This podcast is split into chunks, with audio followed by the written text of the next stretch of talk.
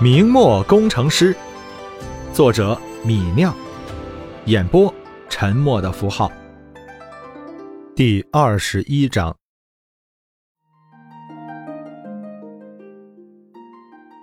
张嫂、刘嫂他们去买了一次，也是空手而归。结果第二天，他们不做早食，天不亮就出门，硬是抢了几块回来。张嫂他们说，哪怕清早就去排队。每人也只能买两块，所以不能帮柳氏捎带一块来。在井边洗衣服的时候，张嫂他们炫耀性的用肥皂清洗衣服，把那些脏衣服洗得干干净净，让还用着洗衣棒的柳氏心里发堵。自己最早推荐的东西，却变成张嫂他们的利器，让自愈贤惠持家的柳氏心里不甘。因为这事儿，柳氏煮饭做家务时候都有些蔫蔫的，让丈夫都奇怪的询问了几次。丈夫哪里知道，这都是为了一块小小的肥皂。不过柳氏还是想碰一碰运气。这一天煮好早食的米粥，不等丈夫和儿子吃完，柳氏就急匆匆地往东城恒大街赶去。走了两刻钟。柳氏在辰时到了那家肥皂铺子前，那肥皂铺子前已经排起了长长的队伍，起码有六七十个等在队伍里。听旁边人说，只有等在队伍里才能买到肥皂。柳氏也赶紧学别人一样排起了队。在队伍里，柳氏听到其他人的议论：昨天这个时候，店家已经不让别人继续排队了。说是卖完了。我听人说这肥皂好用，今天已经第二次来了。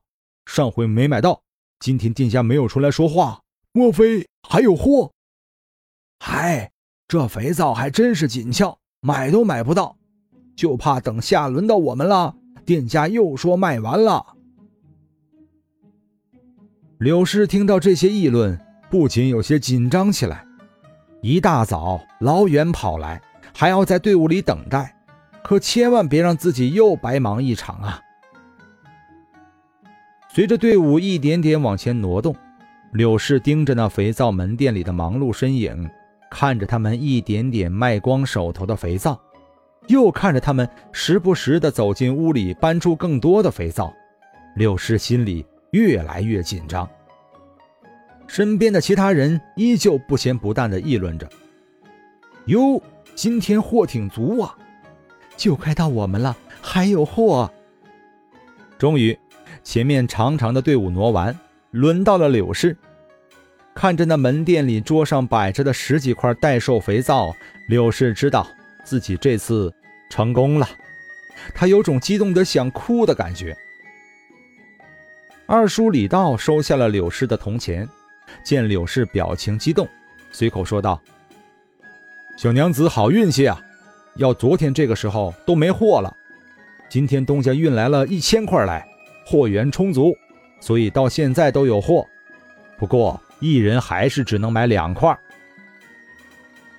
柳氏强摁着激动的情绪，付钱拿到了属于自己的两块大肥皂，心情一下子好极了，几天来的郁闷一扫而空，捧着肥皂离开了队伍。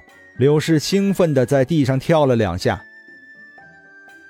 见柳氏如此激动，旁边等待的人都调侃起来：“呵，这小娘子好高兴啊！恭喜小娘子买到肥皂，这可是大事儿。”被人取笑，柳氏脸上一红。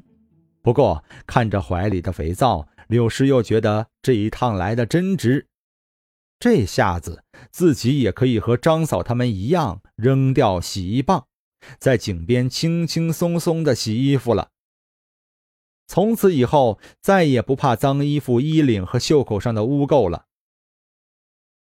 捧着肥皂，柳氏喜滋滋的往家里走去。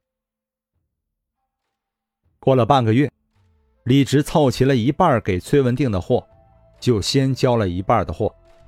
两万五千块肥皂库存，一车一车运到了崔家的院子里。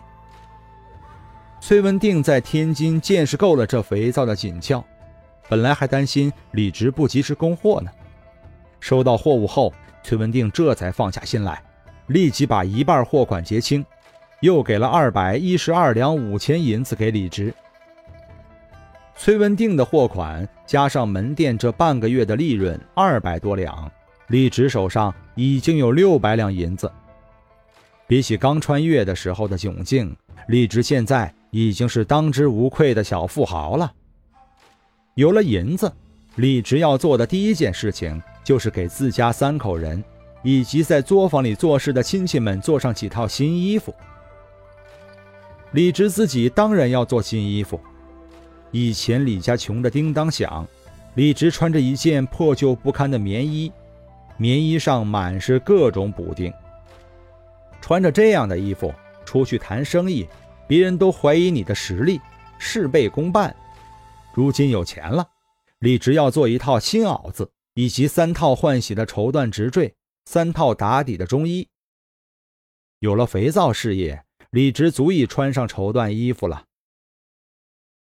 李兴和母亲郑氏也和自己同样的待遇，不过听到李直要为自己做绸缎衣服，郑氏一脸的不舍得，说道。侄儿，咱这刚赚了一点钱，还是节约一些。娘亲的衣服就先不做了。李直笑着对郑氏说：“娘亲，现在我们一天就能赚三十两银子，还差这几套新衣服的钱。李家现在是李直当家，钱财都是李直保管入账。之前李直并没有和母亲算过账，此时。”正是听到李直的话，吓了一跳。侄儿，你没有算错吧？我们一天能赚三十两银子，要说十两，为娘还是信的。李直笑道：“当然没有算错，娘，我们店里如今每天卖一千块肥皂，加上每天为崔相公做的一千多块肥皂，这当然就有三十两银子的利润。”郑氏愣了愣，摸着心口说道：“我的天呀，我还没有想过能赚这么多钱。”李直拍了拍手，笑道：“所以娘你就放心吧，我们家如今也算是富人了，有穿绸缎衣服的本钱了。”郑氏这才不再分辨，只是慢慢说道：“侄儿，你真是出息了。”自家三口人做绸缎衣服，而那些帮工的亲戚们则每人做一套新棉袄，外加三套青布十衣、三条白棉布裤。这些来帮工的亲戚们都太穷了，有些甚至比半个月前的李直更穷。他们身上的衣服破破烂烂的，有些都不能挡风寒。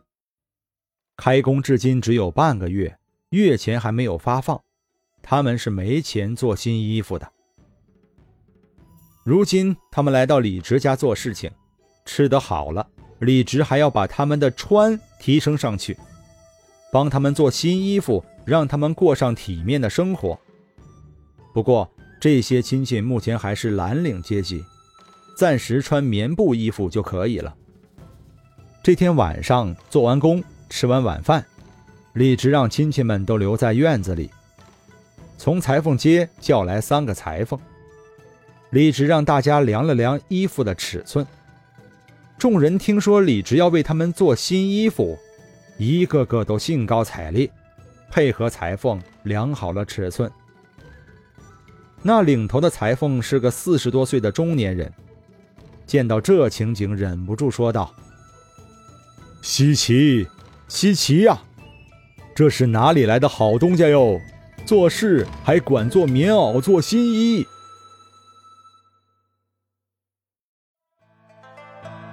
本章播讲完毕，感谢您的收听。